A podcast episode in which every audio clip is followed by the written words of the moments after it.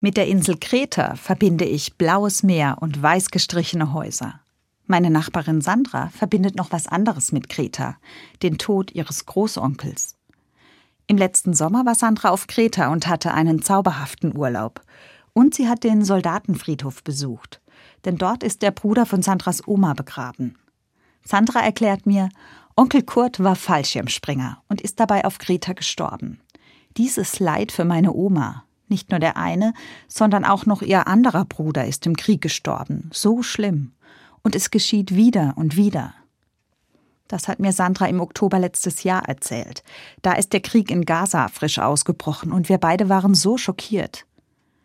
Jetzt habe ich Sandra noch mal genauer gefragt. Wieso fühlst du eigentlich so mit deiner Oma und den beiden gefallenen Brüdern? Du bist doch viel jünger und hast die beiden Großonkels nie kennengelernt. Da erzählt sie mir, meine Oma hatte immer zwei Soldatenbilder im Zimmer hängen. Ich war damals ein Kind, aber ich weiß noch genau, wie Oma die Bilder manchmal angeschaut und geweint hat. Ein Bruder ist in Kreta gefallen, der andere in Russland. Sofort denke ich, mein Gott, das sind nur zwei Männer und es ist lange her. Aber trotzdem hat die Trauer um die beiden noch so eine Wucht.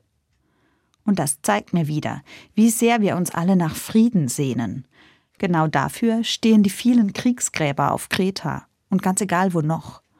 Auch wenn es eine Aufgabe für Jahrzehnte oder gar für Jahrhunderte ist.